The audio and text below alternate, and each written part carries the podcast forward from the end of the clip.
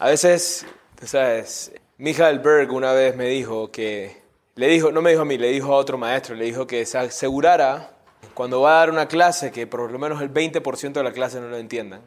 Le pregunté a alguien qué porcentaje entendiste la clase, me dijo, entendí el 20%, así que el 80% no lo he entendido, así que espero, espero, que, espero que, que, lo pueda hacer más claro esta vez. Y nomás les voy a leer algo que dice el Mijael, que escribe Mijael. Mijael, no sé si saben, pero tradujo y editó todos estos libros al, al inglés y después hubo una traducción al español.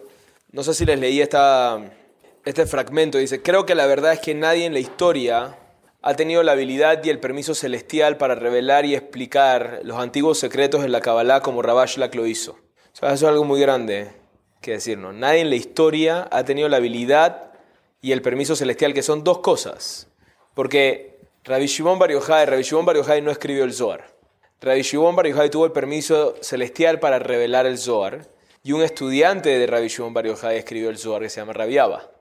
Y Rabbi Haim Vital, que fue otro cabalista muy importante, que escribió los escritos del Ari, tuvo el permiso celestial para revelar los secretos de las escrituras del Ari. Sin embargo, él no escribió el Ari, lo escribió su estudiante Rabbi Haim Vital, que recibió las enseñanzas del Ari. Y luego, entonces imagínense, imagínense, primero de todo, que el Ari, los pensamientos que tenía el Ari, versus las palabras que salieron de su boca, versus lo que entendió Rabbi Haim Vital de las palabras del Ari, versus lo que se puso por escrito de lo que entendió Rabbi Haim Vital es algo, es como una, una, una gota en el océano, lo que verdaderamente es el Ari. Pero algo, el primer cabalista que verdaderamente logró hacer las dos cosas, que es la habilidad de expresarlo en palabras, porque hay tanta sabiduría en la, en la cabeza de un cabalista que es muy difícil aterrizarlo, condensarlo para ponerlo en palabras y ponerlo en escrito. Uno de los primeros cabalistas, de acuerdo a Rabashlak, de acuerdo a Mijael, que tuvo la habilidad de hacerlo, de condensar las palabras y también el permiso celestial para conectar con nuevas revelaciones de luz, fue Rabashlak. Y esa es una de las grandezas de Rabashlak. Dice, no espere entenderlo en la primera lectura, o sea que no, no esperen entenderlo en la primera clase, ni aún en la centésima lectura. Pero si usted verdaderamente anhela adherirse al Creador, no hay conocimiento y fuente más importante que este libro. Y en la clase pasada, ¿se acuerdan en qué terminamos la clase pasada?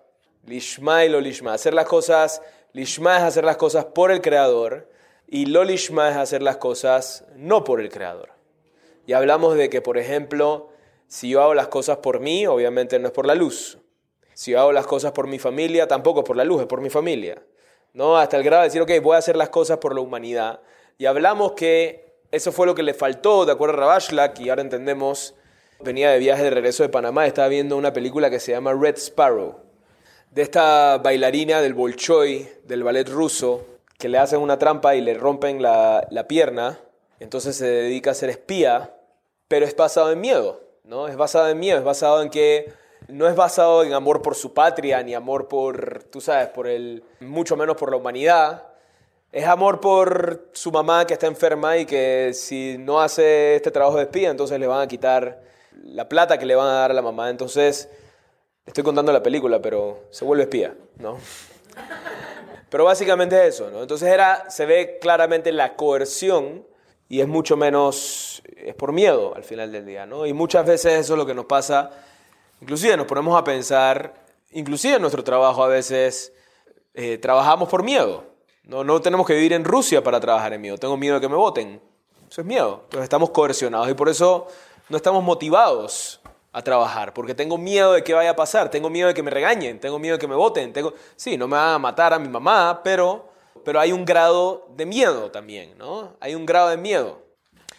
So, este verso que les voy a leer ahora es un verso que Ralph Brandwein le dijo al Berg que leyera una y otra y otra y otra y otra y otra y otra vez en su vida, que siempre lo leyera, siempre lo leyera.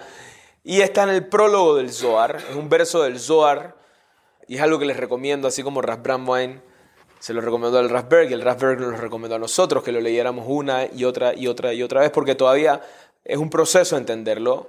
Les se los digo porque personalmente para mí ha sido un proceso y estoy en ese proceso de entenderlo y profundizarlo cada vez más. Pero lo que les voy a compartir hoy es mi limitado conocimiento y entendimiento de lo que este verso es, que es algo hermoso. So, en el Zohar hay una, una sección del Zohar que se llama los preceptos de la Torah.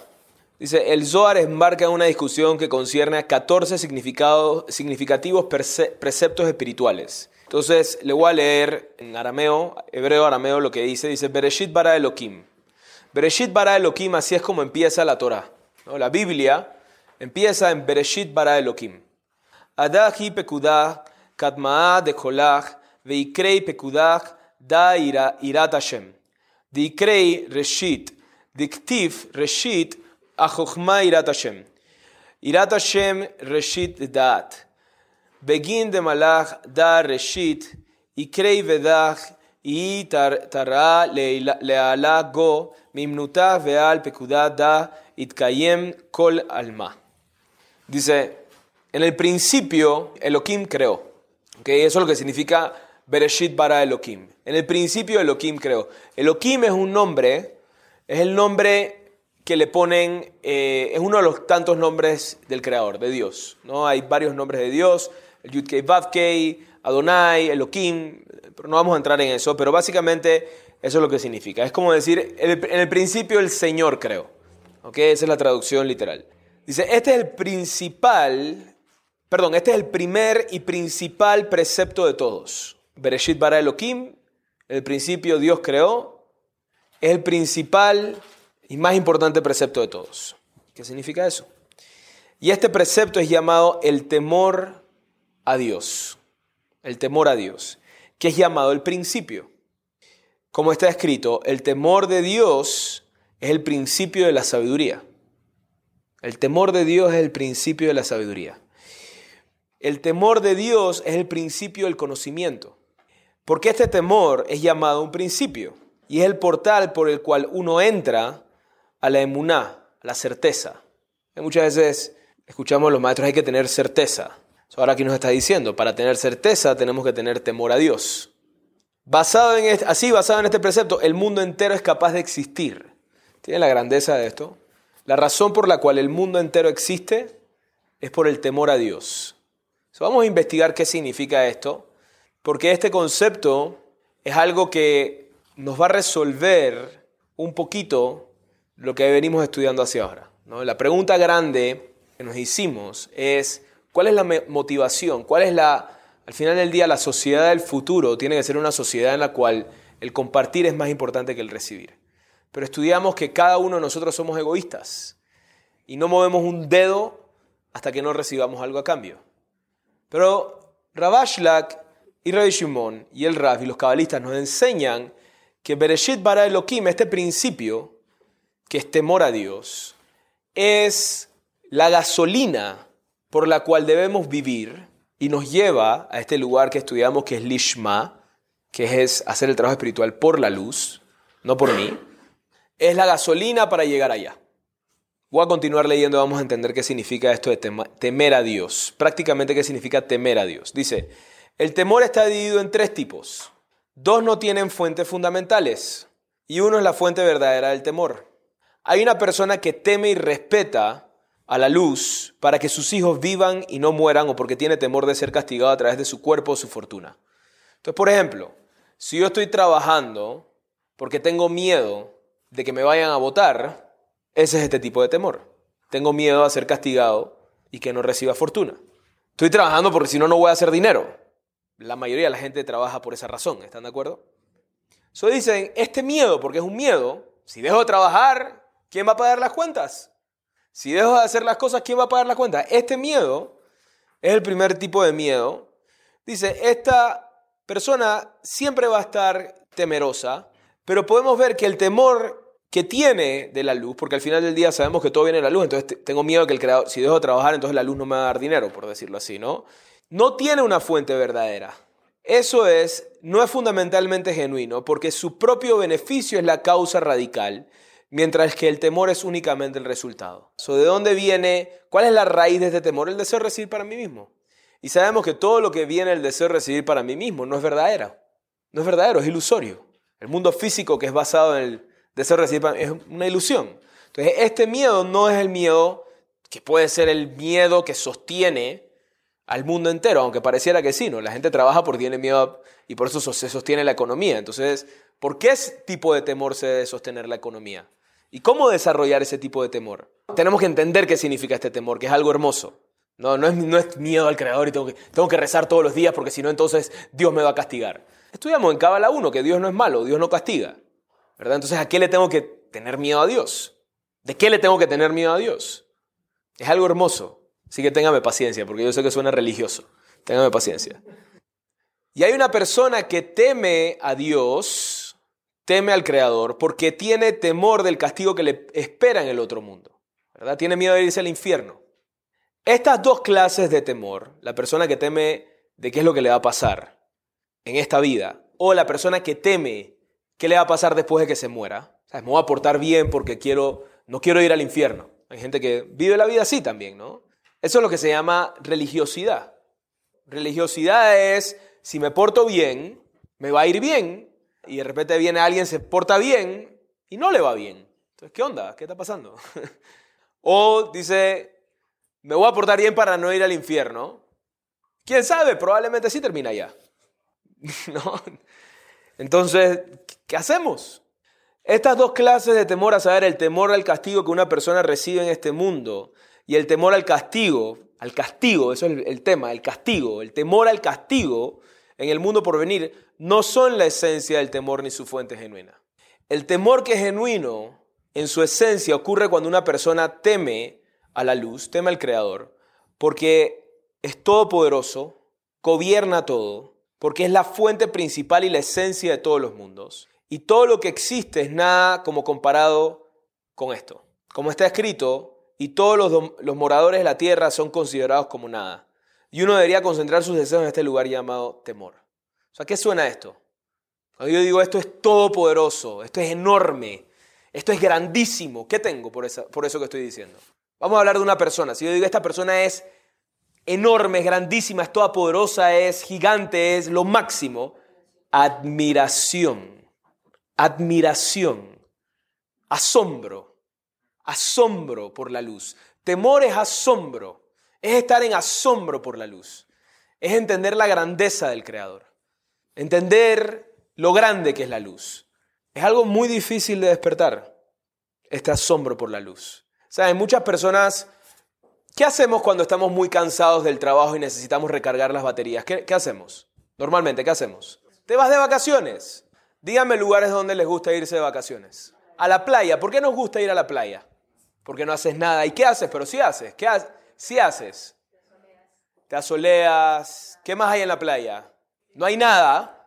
Sí hay muchas cosas. ¿Qué cosas hay en la playa? El mar, la brisa. ¿Qué te da eso? Si me quiero relajar, imagínense un lugar bien relajado. ¿Han hecho alguna meditación con Karen Berg alguna vez? ¿Cómo son esas meditaciones? ¿En qué meditamos? ¿Se acuerdan que hace, normalmente qué meditamos? ¿A dónde nos lleva Karen a veces? A la montaña, a un bosque, o a la playa, a un lugar. ¿Por qué? ¿Por qué nos lleva allá? ¿Saben lo que nos da cuando estamos en esos lugares? ¡Wow! Esto es hermoso. ¿Quién hizo esto? La luz y despertamos de vuelta un asombro por la luz, inconscientemente, no es consciente, despertamos de vuelta un, un wow y regresamos, estoy listo para darle al trabajo. Tengo gasolina ahora. Qué loco, ¿no? Tengo gasolina ahora para trabajar y pum, pum, pum, y de repente me quedé sin gasolina. Me tengo que ir de vacaciones de vuelta porque necesito... Pero llega un momento en el que me voy a la playa y ya no me asombra la playa, ya no me asombra la naturaleza, ya no me asombra, ya no me asombra, ¿les ha pasado? Estamos ahí, son más problemas que es por los niños que necesitan ir a la playa, no sé qué, pero yo regreso más cansado. Porque obviamente esa conexión con ese, esa grandeza, esa apreciación por la naturaleza, la naturaleza, by the way, la palabra Elohim, que es Elohim creó, que es el principio, es lo que está diciendo, la palabra Elohim representa la naturaleza representa esa energía del mundo físico. So, lo que está diciendo es esa apreciación por la luz, apreciación por todo, apreciación por este mundo, apreciación por las cosas, apreciación porque la luz está en todo. Eso es el principio de la sabiduría, es el principio de la certeza y es, el, y es lo que sostiene al mundo. Lo importante de tener esa apreciación por la luz. ¿Ok? Lo importante de tener esa apreciación por la luz. ¿Alguien siente que tiene un poquito más de apreciación por la luz desde que entró a estudiar Kabbalah? Poquito pringo. Yo lo que digo es, en mi vida, lo que yo he recibido, antes yo decía Dios no existe, entonces fue, cuando empecé a estudiar Kabbalah, empecé a entender qué significa la luz, empecé a entender qué significa, y me dio más apreciación. Y esa apreciación que nos llevó, nos llevó, ¿tú sabes qué? Estoy dispuesto a hacer restricción, estoy dispuesto a compartir más, estoy Pero si una persona dice, no tiene apreciación por la luz en lo absoluto, no tiene apreciación por esa grandeza, no tiene nada de esa conexión absoluta con esa energía que se llama el 99%, como nos lo dicen en la clase de Cábala 1.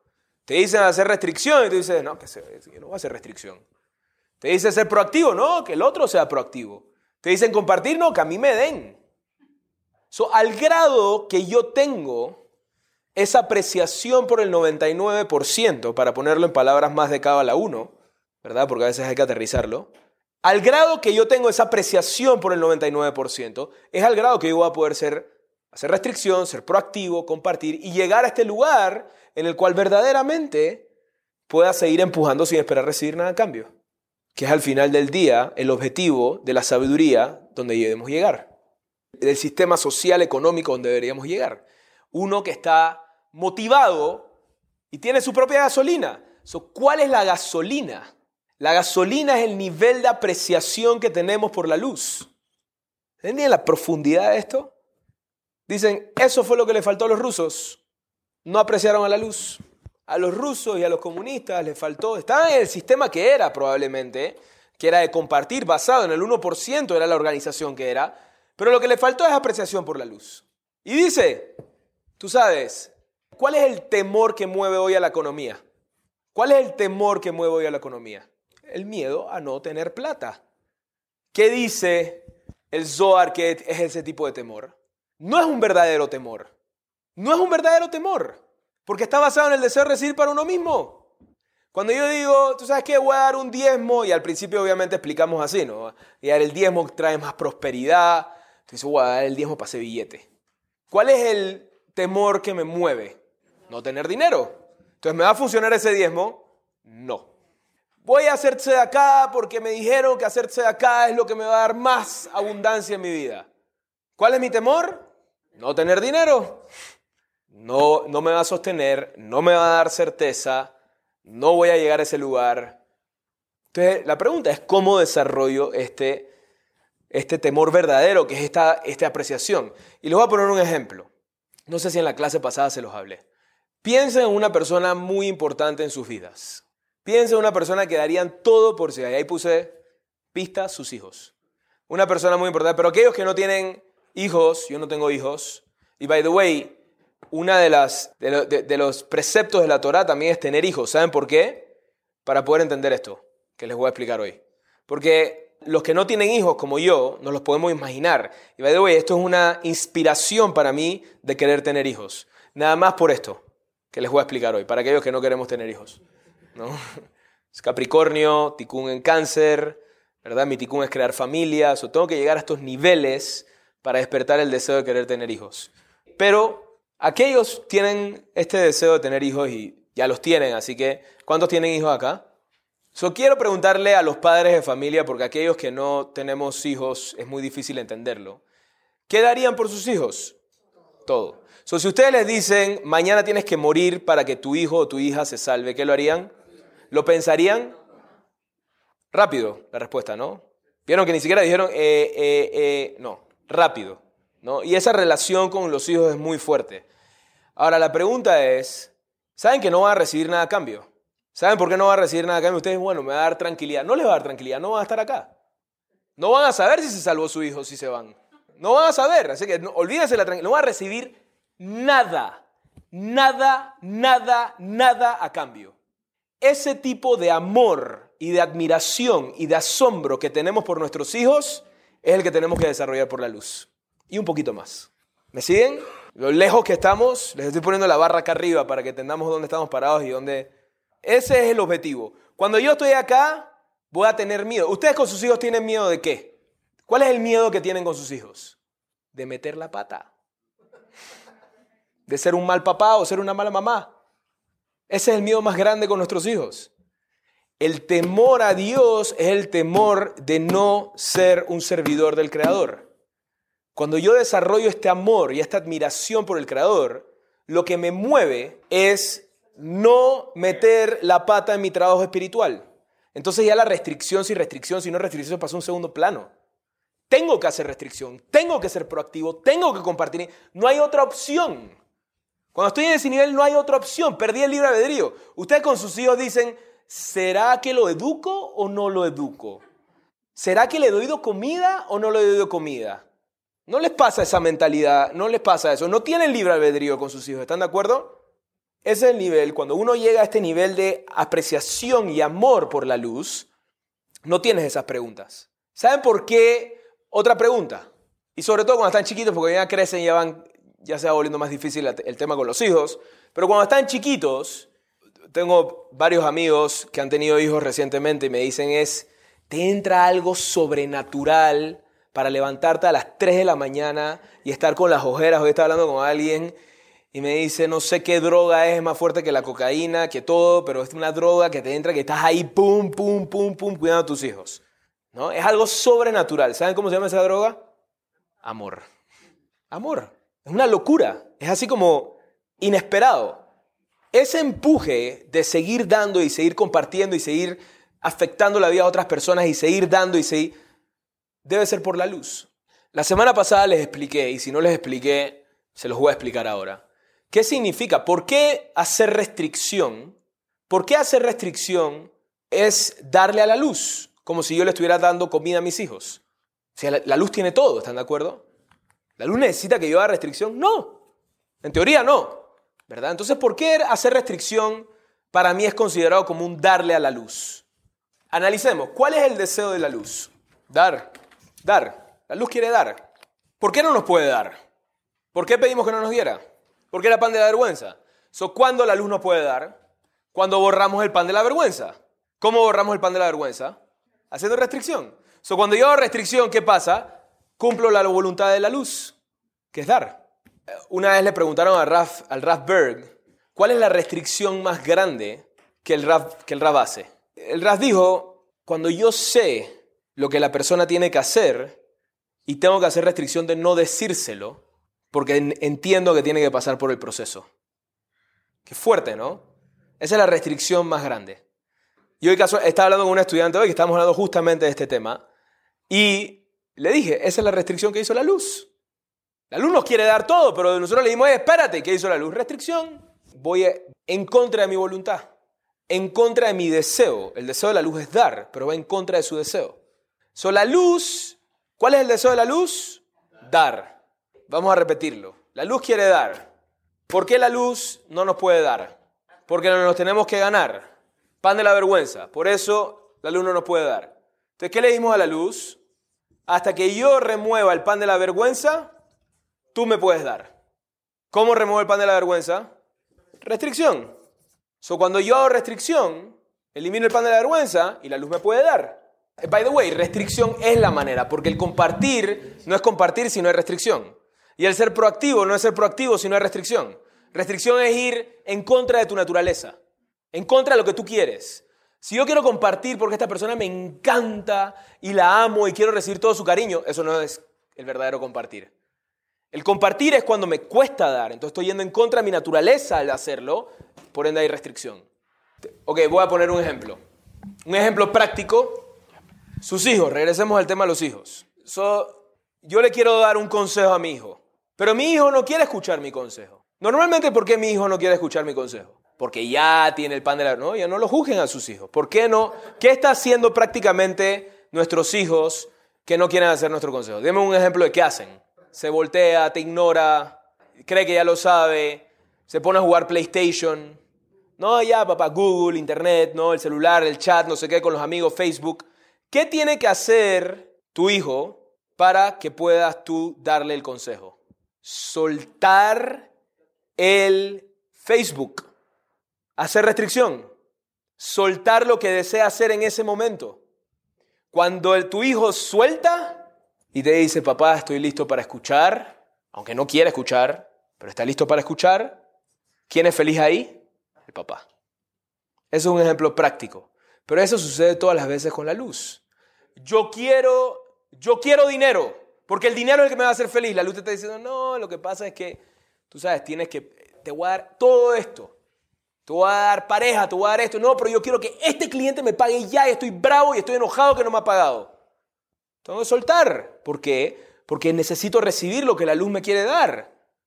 Tengo que soltar en ese momento, cuando estoy aferrado a esa situación.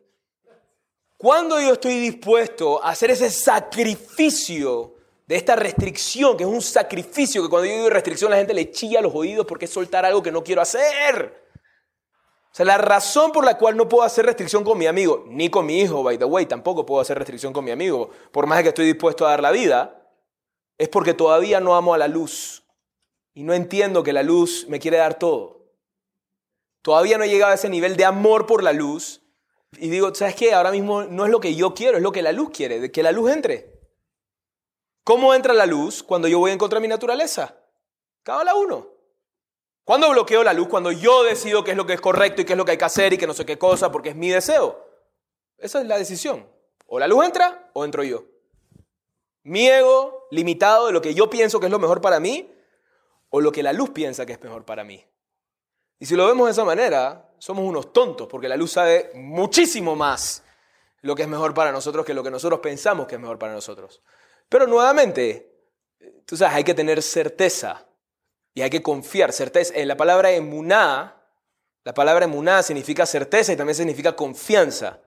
Por eso es que dice, el temor a Dios es el principio de la sabiduría y de la certeza. Cuando yo tengo amor a Dios y desarrollo este amor a Dios, entonces empiezo a tener más certeza y más certeza y más certeza y verdaderamente puedo ser efectivo este trabajo espiritual. Ahora, ¿cómo lo consigo? Porque dijimos que esta clase iba a ser práctica, ¿verdad? ¿Cómo consigo? ¿Qué, tengo que hacer prácticamente? Porque es algo muy difícil desarrollar este amor por la luz. Hoy nos vamos a demorar un poquito más, se los, advierto, porque hay mucho, hay mucho que decir. So, vamos a seguir estudiando para ver cómo despierto este amor, porque hay amor por la luz, amo a la luz, amo al Creador, es lo máximo. Eso no es amor por la luz. ¿no? Uno no tiene que decir, amo a mis hijos, los amo, ay, yo los amo. No, tú sabes que los amas, no tienes que decirle a nadie que los amas. Es algo interno, no, no es algo que you need to show off. No le tienes que enseñar nada a nadie, es algo interno. Es un nivel de conciencia, es un, es un estado espiritual. Es un estado espiritual que tenemos que alcanzar. No tenemos que alcanzar si no quieren. También está la otra opción, que es el palo, todo el sufrimiento que está reservado para hasta que lleguemos a ese lugar de, ok, ok, te amo. Pero ¿Sabes qué? Empecemos a desarrollarlo desde ahora y vamos a ver cómo nos va. ¿Están de acuerdo? ¿Sí? Ok. By the way, Rabashlak también explica que Lolishma lleva al Ishma. Lolishma lleva al Ishma, pero lo que sí hay que crecer constantemente para que Lolishma lleve al Ishma es el amor por la luz. Es este amor y esta, este, nuevamente, oh, porque también la palabra amor hay que entenderla. Sabes, yo amo a mi perrito porque mi perrito me da. Amor, ¿qué es amor? ¿Qué es verdadero amor? Amor es dar o recibir. Dar. Eso, nuevamente, no es que me va a dar la luz. Es este lugar que estamos dispuestos a dar. Estamos dispuestos a dar, llegar a dar incondicionalmente. Estamos dispuestos a hacerlo. Yo sé que esta clase está muy elevada y dicen, wow, eso está muy lejos. La razón por la cual lo pongo ahí arriba es porque de alguna manera quiero que, nos sintamos como, wow, ok, tengo que hacer un trabajo, tengo que trabajar, ok, ahora ¿cómo lo hago? ¿Cómo llego allá?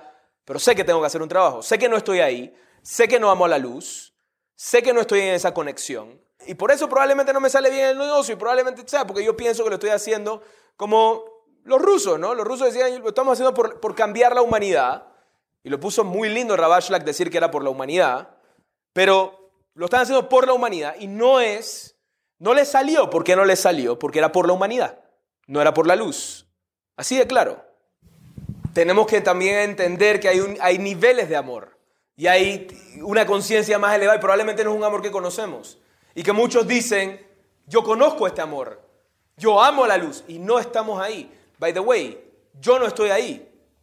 Y la razón por la cual les estoy compartiendo esta clase es porque me quiero inspirar para llegar más allá. Pero lo que Rabashlak, y es inspirador, porque te dice, Rabashlak te dice, ok, aquí está tu objetivo, aquí está tu meta, que es una meta elevadísima, ¿están de acuerdo? Y by the way, si uno dice que no hizo el esfuerzo y aún así encontró lo que buscaba, no le creas. Si yo no hice un esfuerzo para ganarme esto y encontré y amo a la luz, no le creas a esa persona. Eso está escrito en Pirkei Avot, en la ética de los padres. No le creas.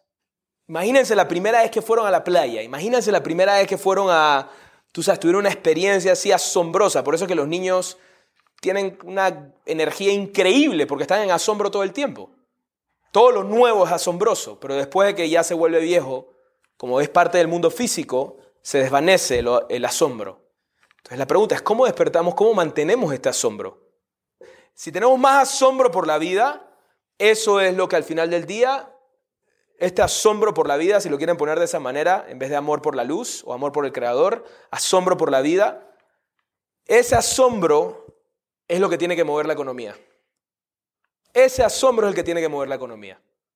Eso es, by the way, y esa es la intención de los cabalistas, esa es la razón por la cual enseñamos Kabbalah, para poder despertar de vuelta a esto, para poder que las cosas empiecen a moverse, ¿verdad? Y que la gente esté dispuesta a hacer lo que hay que hacer. Entonces dice, la verdad es que no es difícil en lo más mínimo comprender la exaltación del Creador a donde nuestro compartir se vuelve a recibir, como en el caso de una persona altamente exaltada, como por ejemplo nuestros hijos, ya que cada uno está consciente de la grandeza del Creador, quien creó todo y dura más allá de todo y no tiene principio ni fin y su exaltación es infinita. O sea, ¿quién es más grande, el Creador o tus hijos? El Creador, espero que digan el Creador. Sus hijos son grandes, pero el Creador, en teoría, es más grande. Entonces, ¿por qué no estoy dispuesto a hacer restricción, pero sí estoy dispuesto a dejar la vida por mis hijos?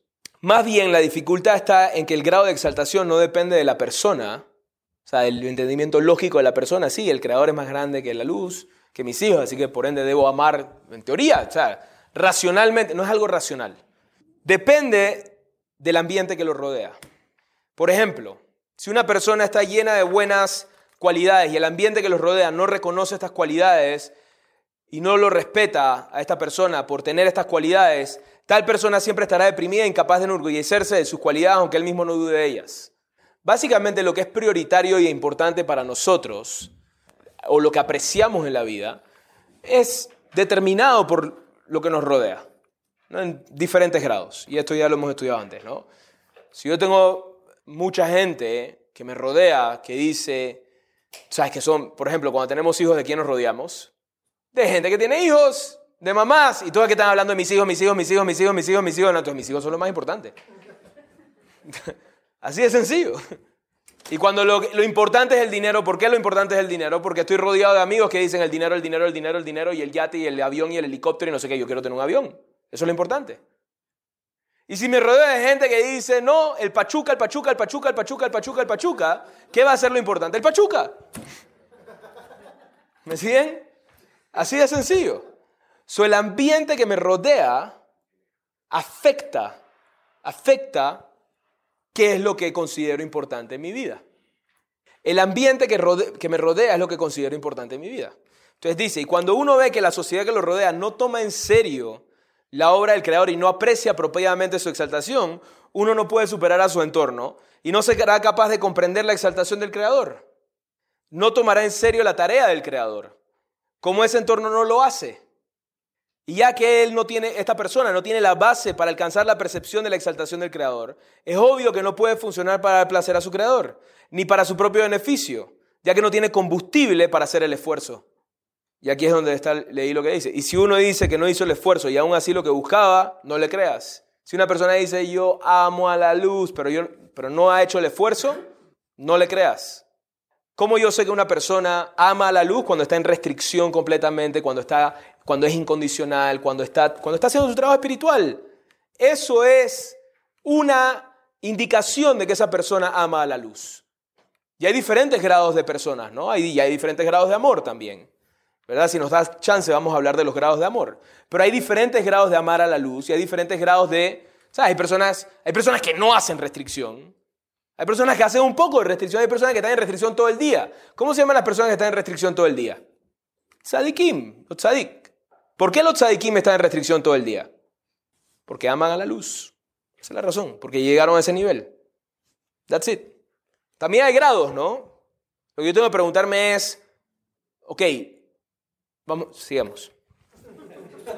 No, no, no, no me voy a adelantar. Dice, uno no tiene más, más opción, si no ha llegado a este nivel, que trabajar para su propio beneficio, lolishma, que voy a recibir a cambio, o no trabajar de plano. ¿Sabe que toda la cabala ya me aburrí? Ya, suficiente restricción ya que no puede sentir cómo está obteniendo satisfacción o combustible por medio de dar placer a su creador. Dar placer a su creador es esto que estamos hablando. Cuando hago restricción, remuevo el pan de la vergüenza, no es que el, creador ya tiene placer, pero es, ¿entienden el concepto? No es, es dar placer, en verdad no le voy a dar placer al creador. No, es que el creador se va a sentir más feliz ahora que yo, ya el, ya el creador tiene felicidad infinita, pero es el concepto de permitir, es hacerlo por la luz. ¿Me siguen? Y esto explica el pasaje, la gloria del rey está entre la multitud, ya que el grado de exaltación depende del ambiente circundante por medio de dos condiciones. Uno es el grado de aprecio del ambiente circundante, ¿verdad? ¿Qué tanto, como lo dijimos, y hay grados de aprecio, grados de amor por la luz, ¿no? ¿Qué tanto aman a la luz el ambiente que me rodea? Y dos, la cantidad de personas, la medida en números que me rodean que aman a la luz. esas son las dos, obviamente, calidad por cantidad multiplicas y eso es el impacto que vas a recibir. Y debido a que esto es tan difícil conseguir grandes personas que me rodean, que aman a la luz y que están conectados y que están haciendo restricción todo el día y vengas al centro de Kabbalah porque acá estamos en restricción todo el día. Yeah, right. No, ¿verdad? ¿Cuál es el propósito? Voy a hacer una de las preguntas que les, iba, que les puse aquí. Antes de entrar en esto, ¿cuál es el propósito de tener un centro de Kabbalah? ¿Cuál es el propósito de tener un maestro? ¿Cuál es el propósito de tener amigos espirituales? ¿Qué tipo de amigos espirituales quiero? Estas preguntas las vamos a responder hoy si Dios quiere. Porque esta es la herramienta. Esta es la herramienta que nos va a llevar a ese lugar. Lo vamos a ver cómo. Cuando, una, cuando esto es tan difícil tener un entorno, ¿verdad? Es tan difícil tener un entorno de personas que tienen esta energía, que tienen este ímpetu, no vivimos en la época de Rabbi Shimon Bar y sus nueve estudiantes que todos estaban con una conexión impresionante. No tenemos el mérito de estar ahí. Ojalá hubiéramos tenido, hubiera sido muy fácil, no todos estuviéramos ahí, ¡boom! Ya. Todo el día estando con ellos, ¿no? Estoy rodeado de tzadikim. Estoy rodeado de tzadikim que tienen, ese, que tienen esa energía, que tienen esa apreciación. Yo quiero más de eso. Y debido a que esto es tan difícil, los sabios sugirieron, hazte de un Rav. Rav significa maestro. Hazte de un Rav y adquiere un amigo significando que uno debe escoger una persona importante y bien conocida para ser su Rav, de modo que pueda dedicarse al trabajo espiritual por la luz. ¿Ah? ¿Cómo? Un Rav hace esto más fácil de dos maneras. Porque mi maestro es importante, y by the way, antes de que continuemos a hablar de esto, yo no soy su maestro. Maestro significa que amaestraron algo. Porque él es importante, su estudiante puede darle placer de acuerdo con la exaltación de su maestro, porque el compartir del estudiante se convierte en recibir, que es el combustible natural que lo capacita para hacer más acciones benéficas. Imagínense que el Rathberg venga a, México y les dice a ustedes, me quiero quedar en tu casa. El Rathberg. Rathberg ya no está en este mundo, nada más para empezar por ahí. imagínense que venga a México y se quiere quedar en su casa. ¿Cómo se sentirían ustedes? ¿Honrados? ¿Estuvieran nerviosos? Bastantito, ¿no? Temor. ¿Tienen miedito? ¿Sería heavy tener que atender al RAF? No, no, no sería heavy, no fuera pesado. ¿Por qué no es pesado? Por placer, porque es un honor. ¿Por qué es un honor? Voy a darle otro ejemplo. Imagínense que viene un amigo de la secundaria, un amigo de la prepa, que detestaron toda su vida les cae malísimo. Y los llama y le dice, me quiero quedar en tu casa. Y lo tienen que atender. Y es súper pesado mientras que está ahí. ¿Es pesado atenderlo? Sean honestos, no se preocupen. sean honestos. Esto es un ejercicio, un ejemplo. ¿Por qué? ¿Cuál es la diferencia? No hay apreciación y amor por mi amigo y sí hay mucha apreciación y amor por mi maestro. También por la experiencia, por la experiencia. Pero, pero, ¿tú conociste al Raf? No. ¿Has tenido alguna experiencia con Rabbi Shimon Bar No. Entonces, me explico. Si viene Rabbi Shimon Bar y hace esto, lo atenderías mejor que... Por supuesto. Entonces, tampoco es la experiencia. Vamos a entender qué es.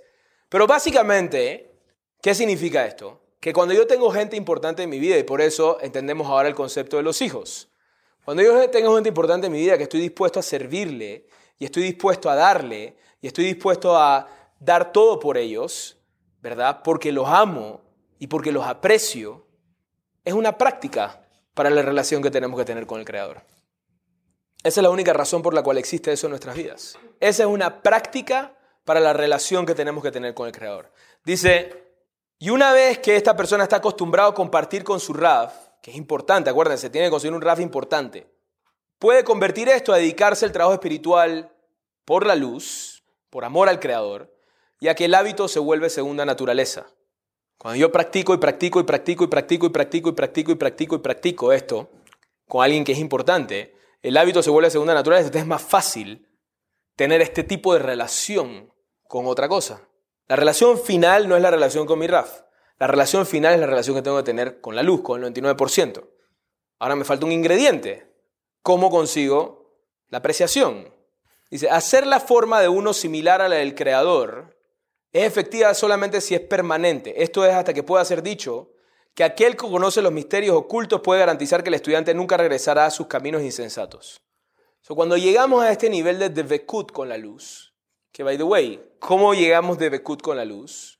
¿Cómo llegamos a Bekut con el Rafi? Ahora vamos a estudiar eso. Es más, dice, puede parecer extraño que simples actos de servicio, de atender a los maestros, al, los, al Raf, son más grandes que el estudio de la sabiduría. El estudio de la sabiduría del conocimiento. Y aprendemos de este pasaje. El pasaje es, servir a la sabiduría es más grande que estudiarla, ya que está escrito de Elisha ben Shafat, quien vertió agua para Elías el profeta, o sea, le sirvió a Elías el profeta, que era su maestro, no que él aprendió, sino que él vertió. Puede parecer extraño que simples actos de servicio pueden ser más grandes que el estudio de la sabiduría del conocimiento.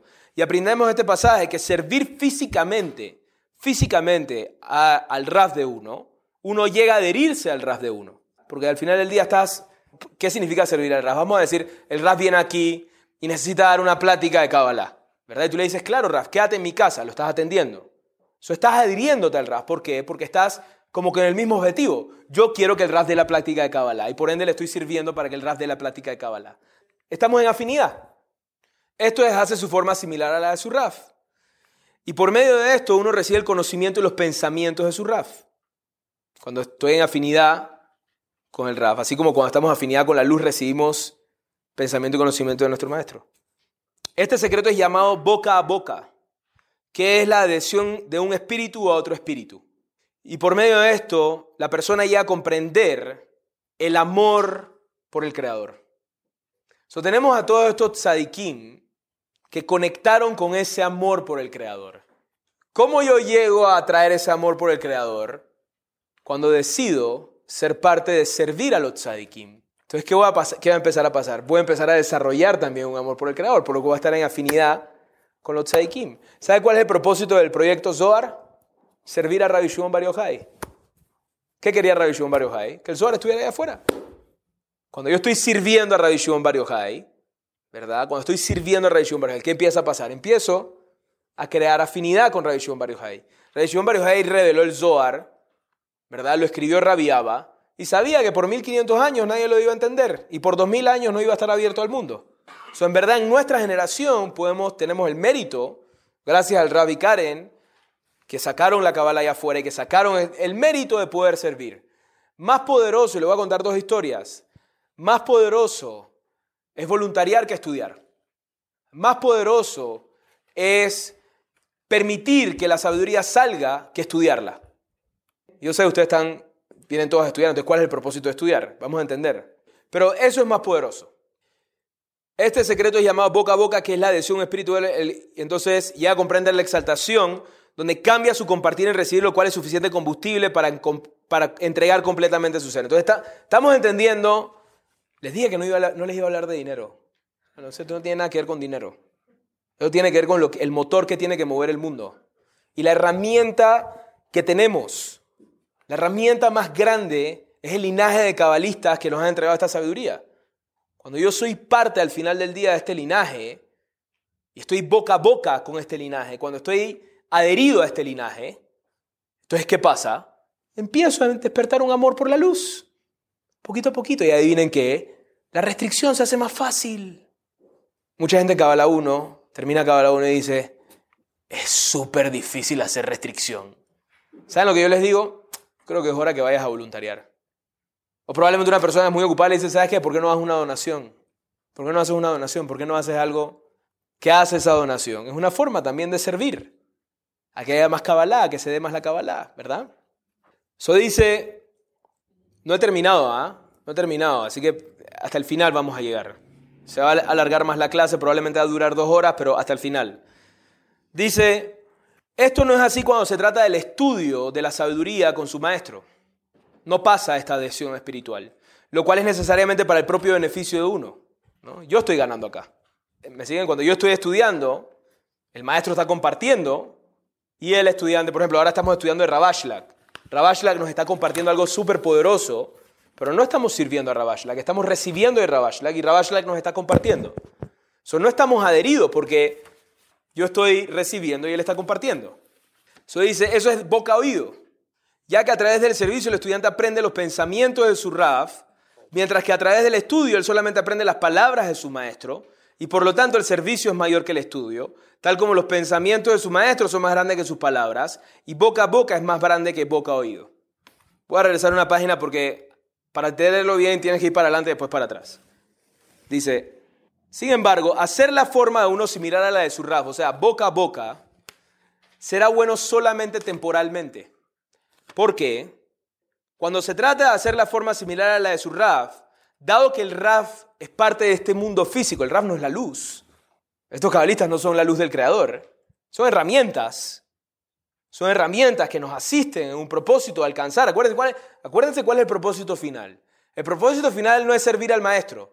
El propósito final es amar a la luz para que yo tenga gasolina de poder andar. Ese es el propósito final. Entonces, me sirve el amor que tenían estos cabalistas. ¿Cómo conecto con el amor que tenían estos cabalistas? Sirviéndoles. Pero dice, esto, esto no es suficiente. ¿Por qué?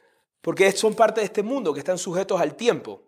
Hacer la forma de uno similar a la de su será buena solo temporalmente y después uno regresa a sus viejas maneras. Sin embargo, cada vez que uno hace su forma similar a su rap, uno se adhiere a su rap por el momento y al hacerlo así uno comprende el conocimiento y los pensamientos de su rap en proporción al grado de adhesión y fusión como explicamos por medio de la analogía del órgano que es separado del cuerpo y luego vuelto a unir a esto. Eso está más, más adelante.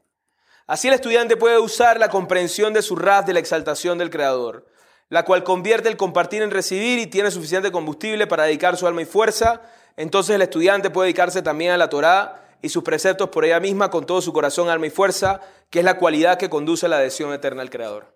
De Bekut. ¿Se entendieron? Por ahora vamos bien, ¿no? Pero esto solamente se aplica cuando el servicio tiene darle intención de dar placer al RAF. Mientras que si la intención es beneficiarse uno mismo, uno no alcanza la adhesión al RAF de uno y entonces el estudio es más importante que el servicio. si yo digo, voy a servir a mi maestro porque quiero los pensamientos de mi maestro, ¿cuál es la intención? Para mí. Esta es la paradoja. Esa es la paradoja. Si yo digo, voy a servir a mi maestro porque quiero los, los pensamientos de mi maestro, nunca voy a llegar a la adhesión a mi maestro. Entonces dice, estudiar es más importante que servir.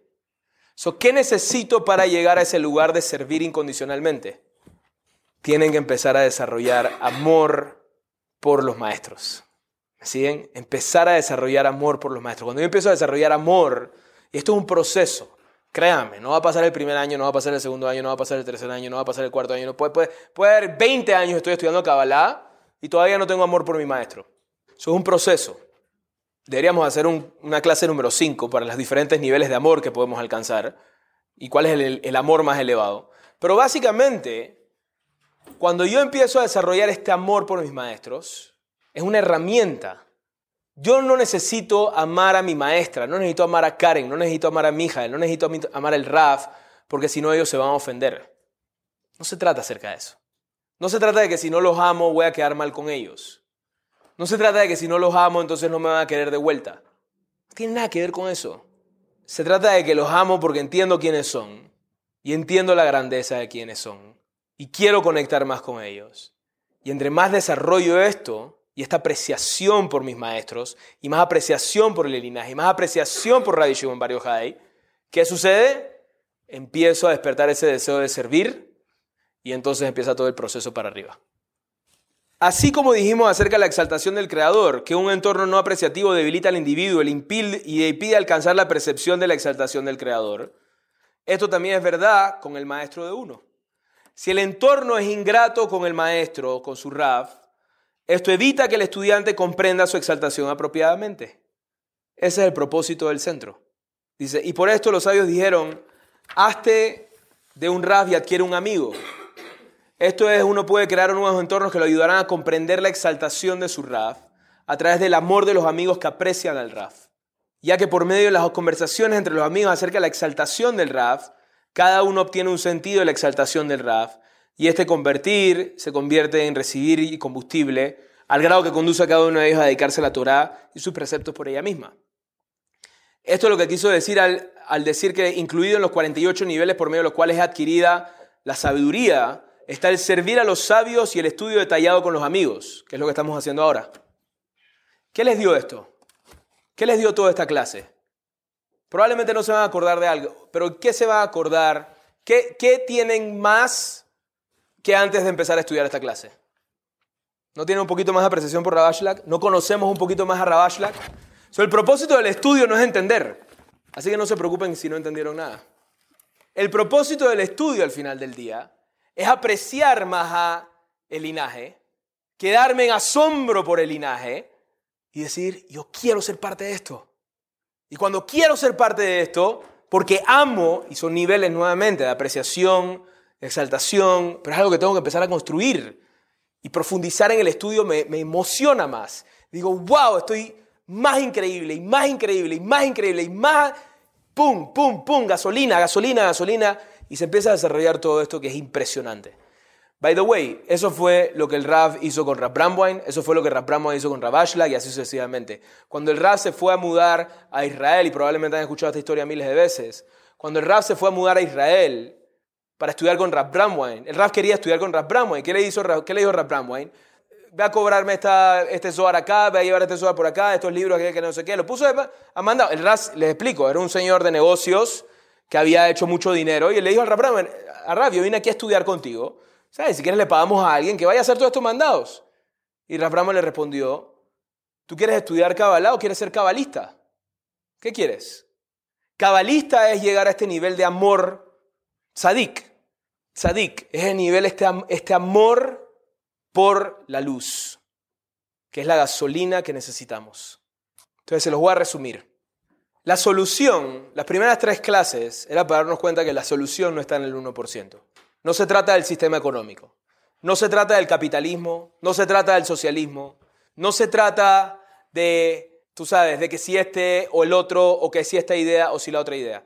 Todo eso al final, del, al final del día, todo eso que está pasando. Y obviamente cada uno puede tener su opinión y no significa que ahora, tú sabes, no, no puedo opinar ni nada. No, podemos tener nuestra opinión, pero tenemos que entender y podemos actuar como querramos actuar, pero tenemos que entender que al final, al final, al final, al final, lo que va a solucionar verdaderamente al mundo no es eso. Probablemente lo va a solucionar por los próximos dos años, tres años, cuatro años, diez años, pero tarde o temprano, y tú sabes, el mundo siempre se está balanceando. Tiene que ir para la derecha, tiene ir para la izquierda, tiene ir para la derecha, tiene ir para la izquierda, la gente se incomoda cuando se desbalancea, cuando hay ese movimiento, ¿verdad? Me quedé sin trabajo, ahora sí tengo buen negocio, ahora no tengo negocio, ahora sí no sé qué, ¿verdad? Ahora hay que ayudar a los pobres, ahora hay que hacer dinero, ahora hay que ayudar, ¿no? Constantemente hay ese balance y se va a poner más extremo, ¿verdad? Porque es parte del proceso de aprendizaje que tenemos que tener. So, ¿Cómo hago para navegar por todo este...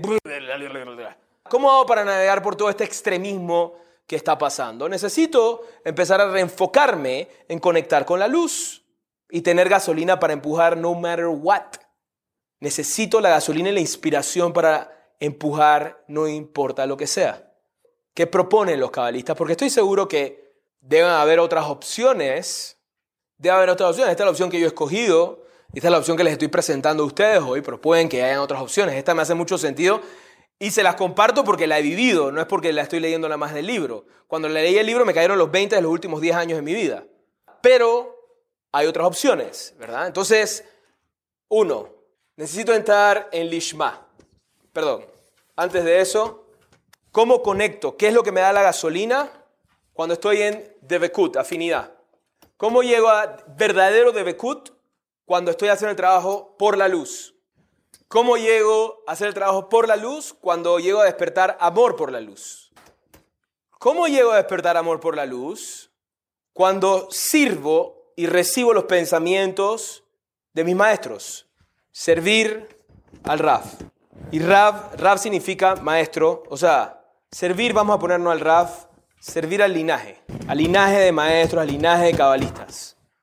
¿Por qué? Porque ellos tienen eso. Pero la única forma de servir al linaje es cuando no lo hago por esto. Es cuando amo al linaje. Porque si no, no, creo de Bekut. ¿Y qué necesito para amar el linaje? Rodearme de gente que lo ame. Clarito, ¿no? Así podemos empezar. Lo llevamos a amor por la luz de Bekut, gasolina, ta, ta, ta, a rodense de gente que les traiga buena vibra y sobre todo gente que les traiga buena vibra acerca de sus maestros. Si alguien va a hablar mal de mi maestro, piensen en todo esto. Me está afectando. Puede que tenga razón, puede que no tenga razón. ¿Qué me importa? Me está afectando me está afectando. Y tengo que entender que me está afectando grande. Me está afectando. La profundidad de lo que me está afectando es grande. Si mi maestro hizo algo malo, adivinen de quién es problema. De mi maestro. Con la luz. Yo quiero usar, yo quiero crecer esto en mi vida. Y by the way, todos, todas las personas todas las personas, el trabajo espiritual, nada más para entender, y, con esto cierro la clase, el trabajo espiritual no es ser perfecto. El trabajo espiritual no es ser perfecto. El trabajo espiritual es caerse y levantarse. Ese es el trabajo espiritual. Pero si en esa caída, si mi maestro cayó y los tzadikim son las almas que más caen y más duro caen, si en esa caída, si en esa equivocación de mi maestro, yo decido nada más darle palo y juzgarlo, porque esto tengo que entender que me estoy perdiendo algo muy grande. ¿Tienen preguntas? Preguntan, ¿eso no es alimentar el ego de los maestros?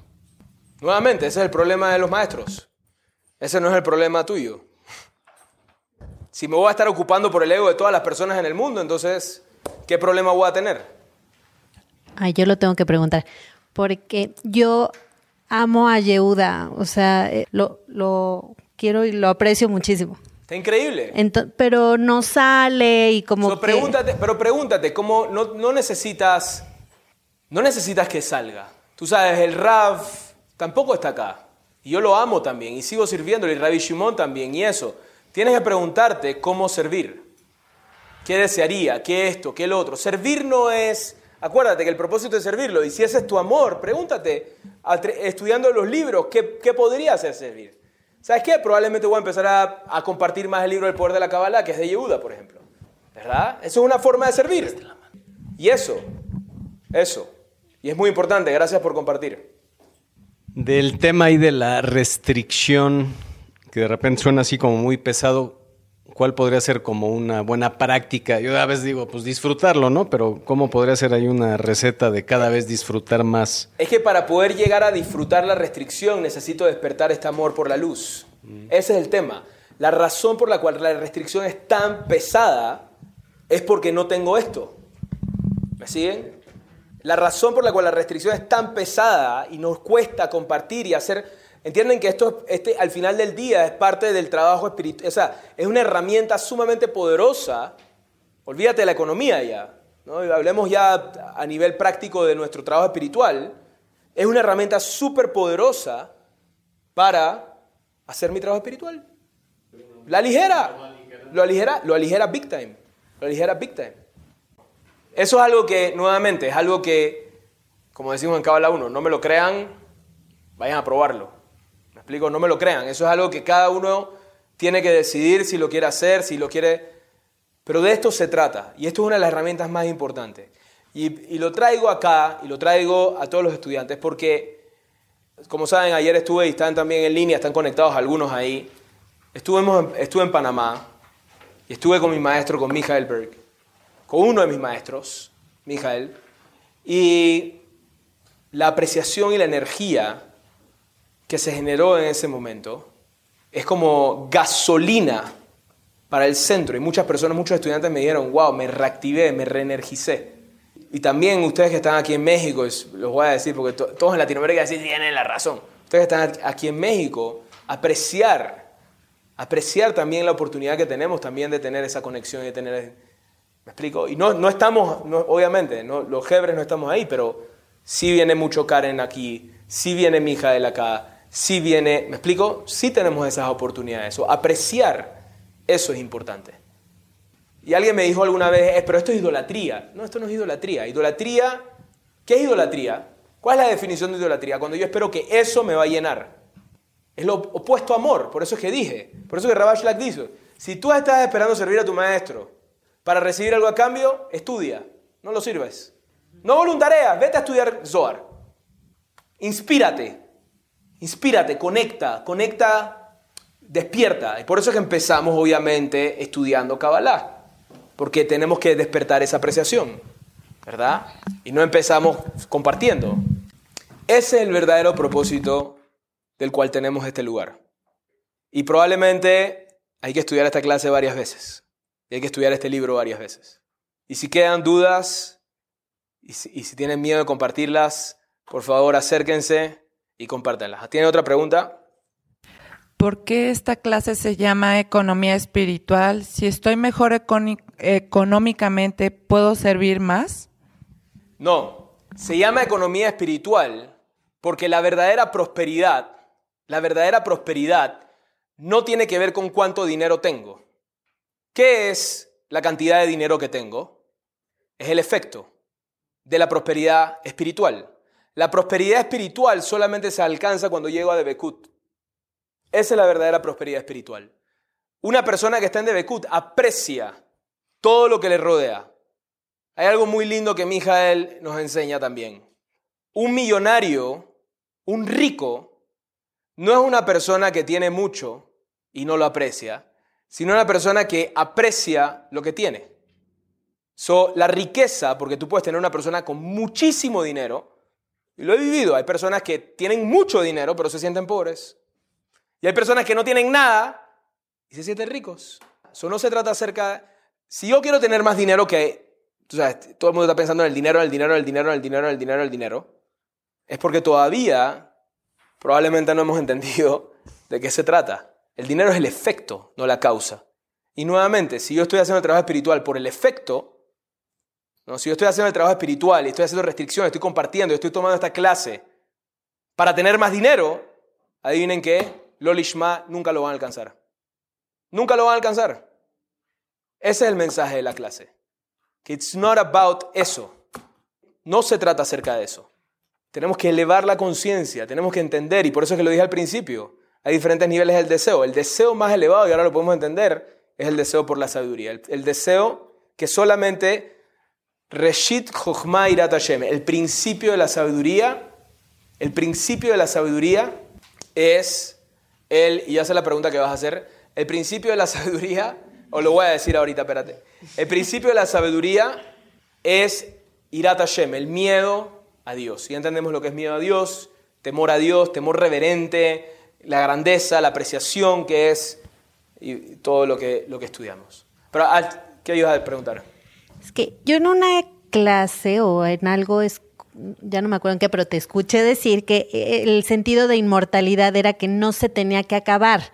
O sea, que esa relación bonita y esa ilusión en el trabajo y esa amistad padre no se tenía que acabar. Entonces yo entendí que eh, la clave era la apreciación. Entonces, ¿cuál es verdaderamente la clave de la inmortalidad? Porque claramente no es la apreciación. Es pero ¿qué es lo, que acabamos de hablar? Es apreciación por la luz. No es apreciación por Polanco. Apreciación por la luz. Es que aparte una amiga me dice, ¿por qué no te has casado? Y le digo, porque yo necesito que me garanticen que voy a vivir en Polanco. Entonces, me- o sea, Eso empieza por sea- esto. ok. Y después vemos qué pasa. ¿Ok? Muchísimas gracias. Y gracias por, gracias por estar. Gracias a todos en Latinoamérica.